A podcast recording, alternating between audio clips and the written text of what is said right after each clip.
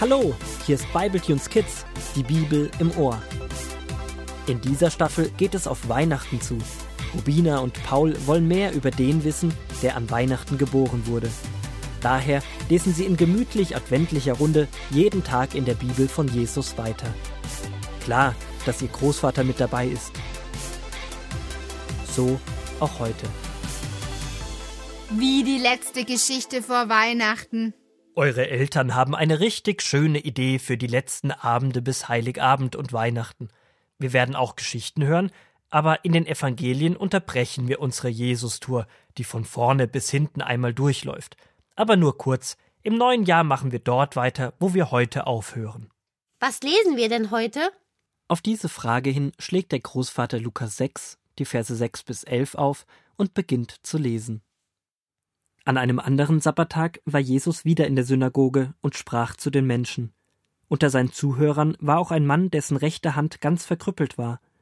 Die Pharisäer und Schriftgelehrten, die dabei saßen, passten genau auf, ob Jesus diesen Mann am Sabbat heilen würde, denn sie wollten einen Grund finden, um ihn anzuklagen.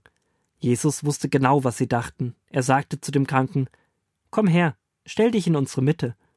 Der Mann stand auf und tat, was Jesus ihm gesagt hatte.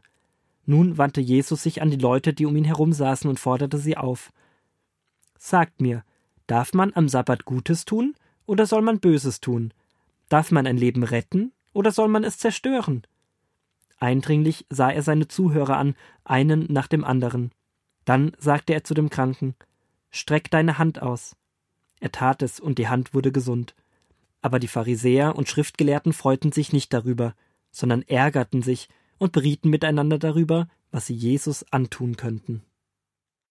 Jetzt wird es aber gefährlich für Jesus. Die Pharisäer und Schriftgelehrten scheinen jetzt wirklich genug von ihm zu haben und beraten miteinander, was sie Jesus antun können. Das sind ja sehr mächtige Menschen gewesen, wenn die alle zusammen auftreten. Wenn die sich einen bösen Plan überlegen, funktioniert der bestimmt. Ob Jesus das wohl merkt und wieder flieht? Aber vergess Gott nicht. Wenn er seine schützende Hand über Jesus hat, wird ihm bestimmt auch nichts passieren. Gott verhindert nicht alles, aber er kann aus allem etwas Neues, Gutes schaffen. Auch wenn das Schlechte, was davor passiert ist, nicht das ist, was er will. Ich verstehe aber einfach nicht, warum die es so sehr auf Jesus abgesehen haben. Die wollen unbedingt einen Grund finden, um Jesus anzuklagen, heißt es da. Sie suchen nicht nach der Wahrheit und hören Jesus gar nicht zu. Warum? Hm. Ich denke, es gab verschiedene Gründe. Dazu komme ich gleich. Wichtig ist aber zu wissen, dass Jesus nie das Gebot des Sabbats übertreten hat. Es gibt nämlich Ausnahmeregelungen für die Arbeit am Sabbat, und zwar zum Beispiel für Priester, die im Tempel arbeiten. Die müssen das ja auch am Sabbat. Und der Tempel ist der Ort, wo Gott wohnt. Und jetzt kommt's. Gott wohnt in Jesus. Das heißt. Jesus ist sozusagen der Tempel? Ja, genau, so kann man es sehen. Jesus ist sogar noch mehr als der Tempel. In ihm wohnt Gott nicht nur, er ist Gott. Das heißt, er tut Gutes innerhalb des Tempels, wenn er am Sabbat heilt. Und auch die Jünger, die die Ehren abgebrochen und gegessen haben, das war erlaubt, weil sie es bei Jesus, also im Tempel, gemacht haben. Woanders heißt es sogar, dass das Sabbatgebot gebrochen werden darf, wenn ein Leben in Gefahr ist. Und heißt es nicht auch irgendwo, dass wir, also unser Körper, unser Herz und so, der Tempel für den Heiligen Geist, also Gott sein sollen? Sehr gut aufgepasst. Aber zurück zu den Schriftgelehrten. Warum waren sie so fies zu Jesus? Es gab diejenigen, die Angst hatten, eigene Macht zu verlieren. Ihre Macht an Jesus zu verlieren? Ja, sie dachten vielleicht, dass sie weniger gebraucht werden, wenn das, was Jesus sagt, allgemein geglaubt wird. Dabei hätte Jesus sie ja gebraucht. Er wollte ja gar nicht, dass sich die Menschen von den Schriftgelehrten abwenden. Er wollte, dass auch die Schriftgelehrten sich ihm zuwenden. Er liebt ja jeden Menschen. Ja, genau.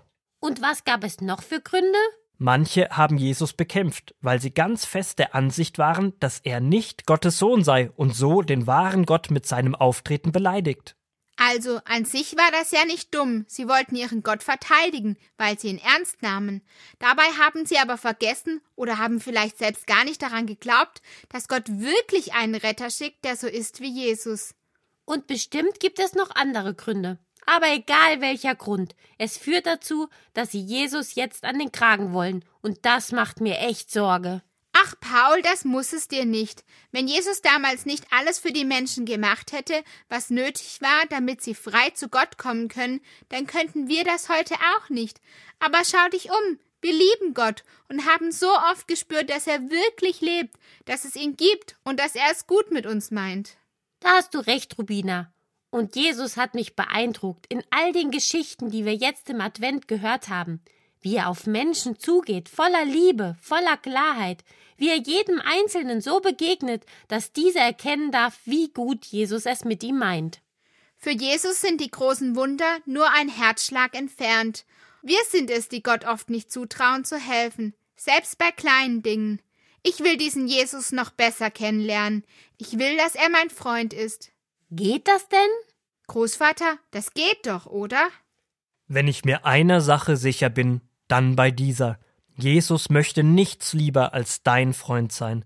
Er liebt dich und mich und jedes seiner Geschöpfe. Er jubelt vor Freude, wenn man sein Freund sein will.